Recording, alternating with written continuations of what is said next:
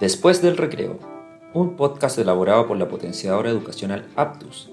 Aquí nos sentamos a analizar prácticas de enseñanza y aprendizaje basadas en investigación de calidad y experiencias educativas exitosas. También escuchamos a actores educativos que están aplicando estos conocimientos. Así, este podcast busca entrelazar la investigación y la práctica en las aulas para ayudar a docentes directivos y profesionales a mejorar la educación.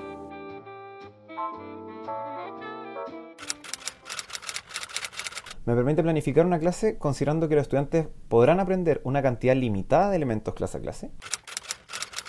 Uno puede ir profundizando en distintos aspectos para poder trabajar la reflexión, por ejemplo, de todos los, de todos los estudiantes, darle mucha importancia al inicio de la clase a cómo yo levanto conocimientos previos de mis estudiantes en relación a esto nuevo que les estoy presentando. Bienvenidos a Después del Recreo, podcast de Aptus elaborado gracias al apoyo de la Fundación Educacional Hernán Briones Gorostiaga. Para comenzar, vamos a contarles quiénes somos, cuál es el objetivo de este podcast, cuáles son algunos de los temas que abordaremos a lo largo del tiempo y sobre qué hablaremos hoy. Aptus es una organización sin fines de lucro que busca mejorar la calidad de la educación en los colegios vulnerables de Chile, compartiendo las mejores prácticas en educación escolar a profesores, directivos y otras organizaciones. Para lograr esto, hace unos años comenzamos a difundir conocimiento educativo basado en evidencia científica por medio de la traducción de libros especializados, documentos, infografías y la creación de otros recursos como videos que sean relevantes para las prácticas concretas en las aulas. Así, este podcast nace con el objetivo de difundir esta información en un formato distinto, que pueda llegar a muchas más personas interesadas en la educación. Por lo tanto, en este espacio vamos a comentar algunos de estos recursos, entre ellos investigaciones, teorías y estrategias concretas de enseñanza y aprendizaje. También es una instancia en la que les damos voz tanto a personas que trabajan en educación y organizaciones ligadas a esta, como a profesores y directivos que trabajan en colegios. Algunas de las líneas temáticas sobre las que conversaremos son didácticas de enseñanza específica, estrategias de didáctica general, evaluación de aprendizajes, cómo aprenden las personas según las ciencias cognitivas y prácticas de liderazgo pedagógico, entre otras. Imagino que se deben estar preguntando quién les habla. Soy Matías Rojas, psicólogo educacional, y me dedico a la difusión científica aplicada a la educación, a la enseñanza universitaria, y soy un apasionado por entender qué es aprender y cómo enseñar mejor. Soy quien los estará acompañando en este podcast junto a otras personas que nos darán su opinión y compartirán sus grandes experiencias. En este primer capítulo queremos partir conversando sobre una temática que es central para nosotros y que constituye un conocimiento fundamental para cualquier persona que trabaje educando a otros. Se trata de responder cuáles son las bases científicas sobre cómo aprende el ser humano. Al comprender cómo aprendemos los humanos, podemos desarrollar un mejor criterio sobre cómo enseñar y aprender de formas más efectivas. Además, informar lo que hacemos con evidencia científica nos puede ayudar a superar ciertas creencias erróneas que tenemos cuando nos centramos solo en nuestra experiencia personal y no vemos que eso necesariamente no es lo más efectivo. Para responder estas preguntas, en Aptus hemos sistematizado bastantes conocimientos propios de la llamada ciencia del aprendizaje. Algunas personas no hacen ninguna distinción entre ciencia del aprendizaje y las ciencias cognitivas, pero en Aptus nos gusta hablar de ciencia del aprendizaje para destacar que se trata de investigación enfocada en cómo aprenden las personas y sus implicancias concretas para las salas de clases. Muchas investigaciones en este ámbito se han realizado con profesores y estudiantes en sus aulas, poniendo a prueba descubrimiento de las ciencias cognitivas, es decir, hallazgos sobre cómo funciona nuestro cerebro para distintas tareas que realizamos día a día, y combinándolas con investigación educativa. Creemos que entender que la mente funciona en base a ciertos principios generales que las ciencias cognitivas y la ciencia del aprendizaje han demostrado durante muchos años, es crucial para desarrollar aprendizajes duraderos en nuestros estudiantes. Sé que todo esto puede sonar demasiado teórico y sentirse muy lejano a la enseñanza concreta. Por esto, decidí incluir en este primer capítulo un audio donde escucharán a dos personas que personalmente admiro mucho por el trabajo que realizan y la pasión que ponen por la educación. Van a escuchar a Víctor Ruiz, quien es director de docencia aplicada en Aptus y se dedica a formar docentes integrando todos esos conocimientos de la ciencia del aprendizaje y otras perspectivas, entrevistando al investigador en ciencias cognitivas aplicadas al aula, Héctor Ruiz Martín, quien es además autor de uno de mis libros favoritos sobre este tema, que se llama Cómo aprendemos. Se trata de un extracto de una conversación que tuvieron ambos a propósito de un curso online sobre ciencia del aprendizaje que creamos Víctor y yo en 2020 en pleno comienzo de la pandemia para acercar todos estos conocimientos en formato online a cualquier interesado. Se trata de un curso que sigue abierto, es asincrónico y totalmente autodirigido. En la descripción de este capítulo podrán encontrar información de cómo inscribirse. A continuación, Héctor nos resume algunos de los aportes que nos puede entregar la ciencia del aprendizaje a todos quienes enseñamos, con un énfasis en ciertos principios cognitivos sobre cómo aprendemos que pueden fundamentar prácticas concretas de enseñanza. Algunos profesores piensan, por ejemplo, que los resultados de las investigaciones científicas están muy alejadas de la práctica. O falta traducción, o falta ajuste de los resultados de los experimentos, de los hallazgos, a la aplicación práctica. Incluso un profesor podría pensar y decir, es muy teórico, es muy acotado, es imposible de replicar en mi sala de clase. No sirve finalmente lo que la ciencia del aprendizaje o las ciencias cognitivas puedan decir. Desde tu experiencia, desde tus conversaciones con docentes, ¿qué dirías sobre, sobre este punto?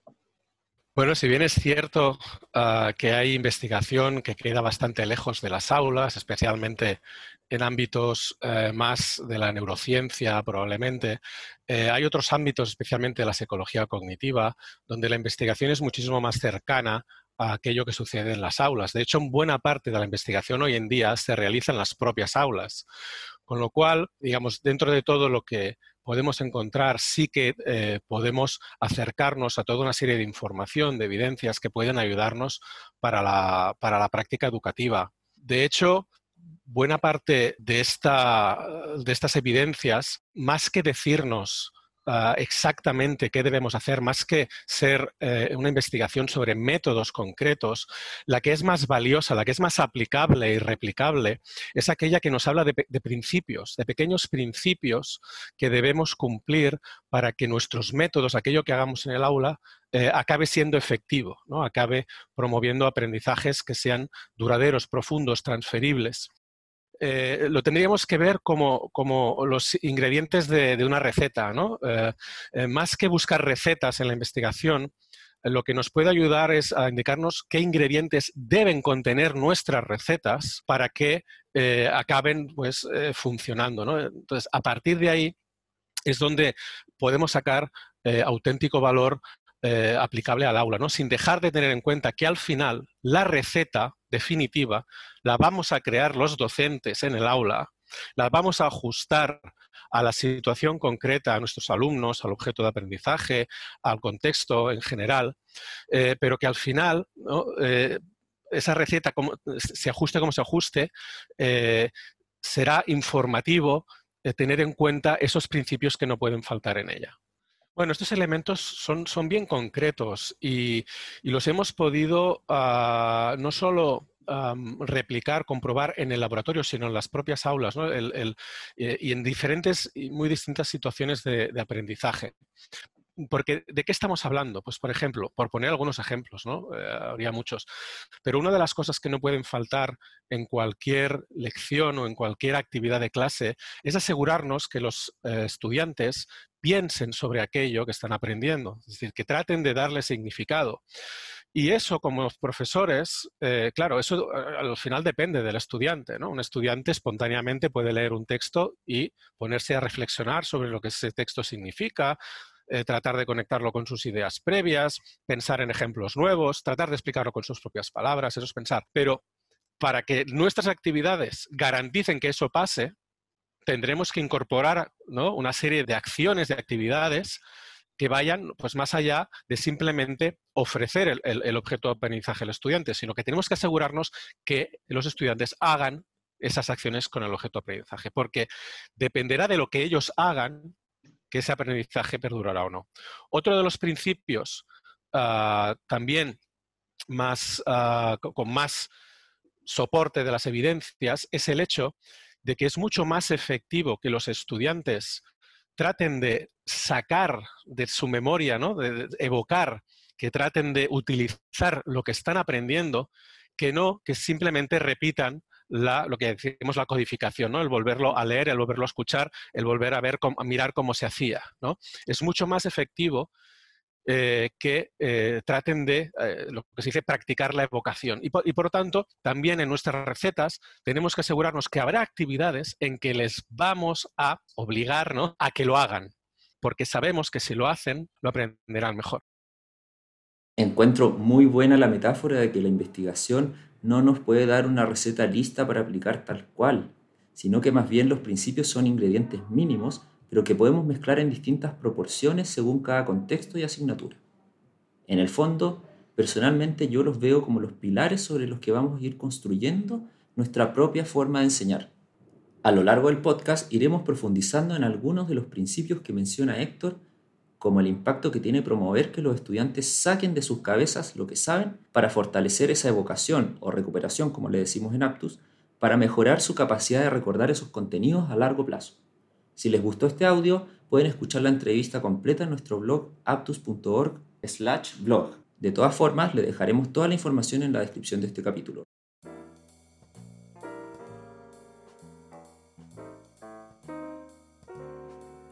Estamos muy contentos de haber recibido varios testimonios de personas que han disfrutado de saber más de la ciencia del aprendizaje a través de nuestro curso y que han comenzado a aplicarla en lo que hacen.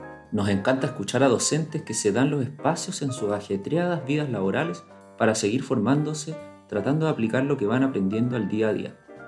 Este es el caso del profesor Gabriel Vicuña, coordinador académico de ciclo media y evaluador en el Colegio Rosario Concha de la Florida, quien con un bello sonido de fondo de estudiantes y profesores nos cuenta sobre algunos elementos que destaca del curso. Hola, soy Gabriel Vicuña, coordinador académico de ciclo media y evaluador del Colegio Rosario Concha de la Florida. Y la verdad es que hay un aspecto central que a mí me, hizo mucho sentido en el, en el, curso que hicimos de Ciencia del Aprendizaje. Eh, todo lo que yo he leído de Aptus y todas las referencias de los artículos de este curso de Ciencia del Aprendizaje eh, tiene una conexión directa con este modelo simple de la mente de Willingham. Me parece que eso es fundamental. La idea de que existe una. de cómo se relaciona la memoria de, trabajo con la memoria a largo plazo y cómo ponemos atención, cómo vamos aprendiendo y recordando y qué cosas causan el olvido, me parece, ese esquema me parece que, que es muy decidor. Uno puede profundizando en distintos aspectos para poder trabajar la reflexión, por ejemplo, de todos los, de todos los estudiantes, de todos los participantes de un curso, cómo poner atención en aspectos relevantes eh, de la enseñanza de un curso determinado. A mí me parece que, que, es el desde de donde deberíamos, partir todos y, y, después de eso ir pensando en cuáles son las estrategias, la mejor estrategia, las técnicas y los elementos pedagógicos que nosotros deberíamos eh, tener dentro de nuestra sala de clase. Gabriel menciona a un autor que para nosotros es clave para entender cómo funciona el aprendizaje. Se trata de Daniel Billingham, quien es un connotado científico cognitivo dedicado a aplicar la investigación a la educación y autor del libro ¿Por qué a los estudiantes no les gusta la escuela? Libro que tenemos el honor de tener traducido en nuestra editorial. El modelo simple de la mente del que habla Gabriel es una excelente primera entrada para cualquier persona que quiera saber más sobre el aprendizaje, porque justamente como su nombre dice, es un modelo fácil de entender y que en resumen consiste en explicar qué estructuras y procesos mentales subyacen al aprendizaje. Voy a explicarles brevemente en qué consiste. Hoy en día hay bastante consenso en las ciencias cognitivas y las neurociencias en que existen dos estructuras principales en nuestro sistema cognitivo. La primera es la memoria de trabajo, que es el espacio mental donde ocurre el pensamiento presente, es decir, donde retenemos cálculos mentales o reflexiones intensas y que se caracteriza por ser la parte de la memoria que es más limitada, es decir, que se sobrecarga con mucha facilidad cuando está tratando de manejar conocimientos nuevos. Y es en este caso en que puede manejar solo pocas porciones de información al mismo tiempo. Por ejemplo, todos hemos tenido la experiencia de colapsar cuando alguien nos está explicando algo que es totalmente nuevo para nosotros. Otra estructura fundamental es la memoria a largo plazo, que es donde se almacenan los conocimientos que ya manejamos muy bien y que no requieren un esfuerzo consciente para utilizarlos. Además, a diferencia de la memoria de trabajo, la memoria a largo plazo no se sobrecarga. Y lo más importante de este modelo es que cuando tenemos muchos conocimientos bien conectados en la memoria a largo plazo, estos pueden ser recuperados por la memoria de trabajo sin que ésta se sobrecargue. Y esto sí que es muy importante porque la implicancia directa es que siempre tenemos que estar pensando en cómo nuestros estudiantes van a poder hacer conexiones entre lo nuevo y cosas que ya han aprendido antes. De lo contrario, sus memorias se van a sobrecargar y si se sobrecargan, lo que va a pasar es que ese conocimiento no va a poder pasar a la memoria a largo plazo y va a ser olvidado. Y es justamente este aspecto el que destaca Sebastián Imperatore como un aprendizaje clave que obtuvo a partir del curso. Sebastián trabaja como sistematizador de aprendizajes que son obtenidos en el contexto de acompañamiento de equipos directivos que hace Aptus en diversos colegios. Además, Sebastián fue profesor de matemáticas y física por dos años en el Colegio Nacional Villa Alemana.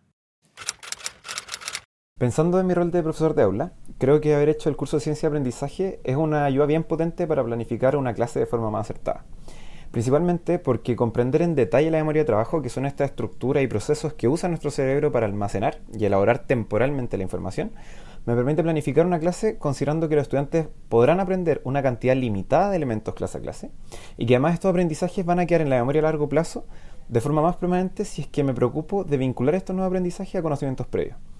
Probablemente es algo intuitivo, eh, pero conocer el sustento teórico que hay detrás de esto me vuelve más consciente de la relevancia de incorporar estos elementos al momento de planificar la clase. Y me permite además comprender con mayor profundidad a mis estudiantes.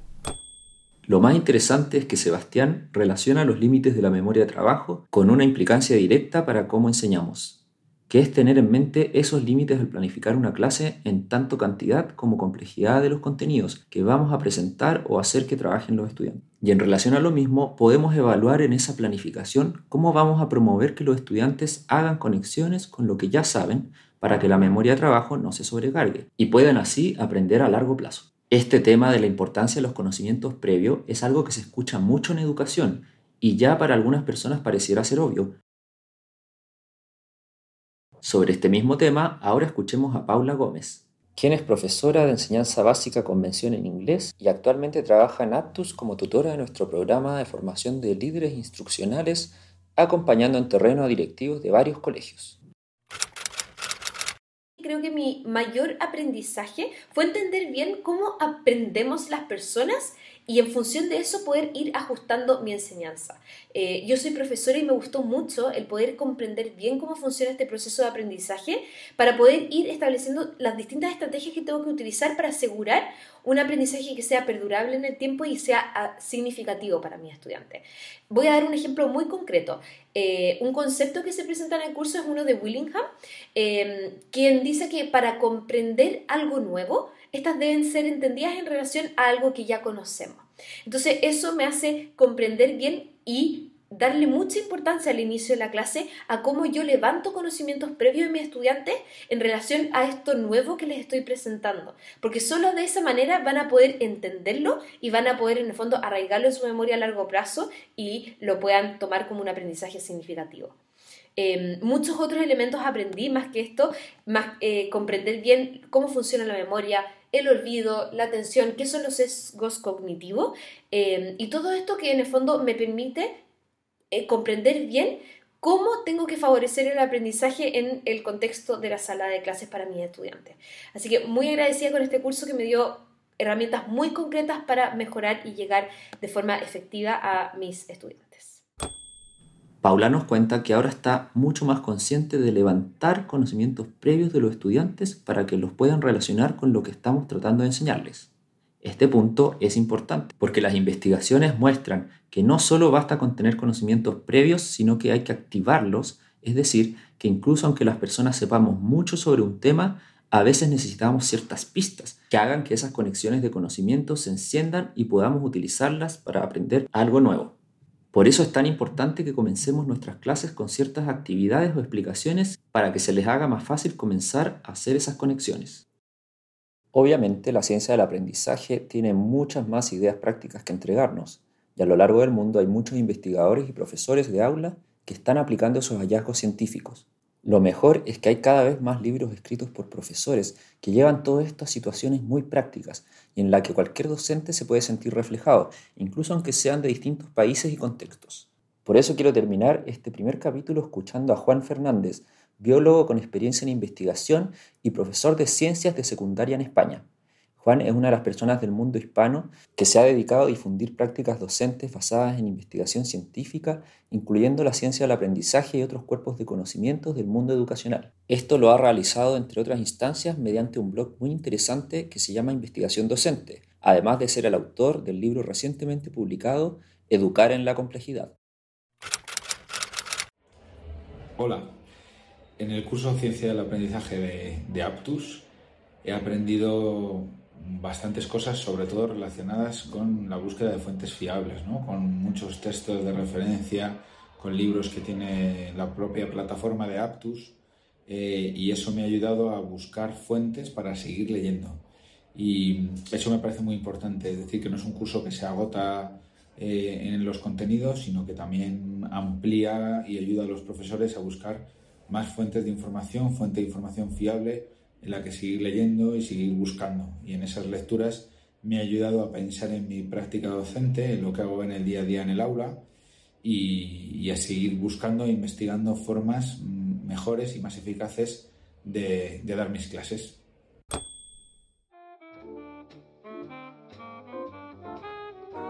Estamos muy felices de que personas con tanta experiencia y conocimiento como Juan recomienden nuestros cursos y conocimientos. Para terminar, les dejamos invitados a nuestro curso gratuito sobre ciencia del aprendizaje en la página mooc.aptus.org y a la sección de nuestra página web donde difundimos conocimiento aptus.org slash publicaciones.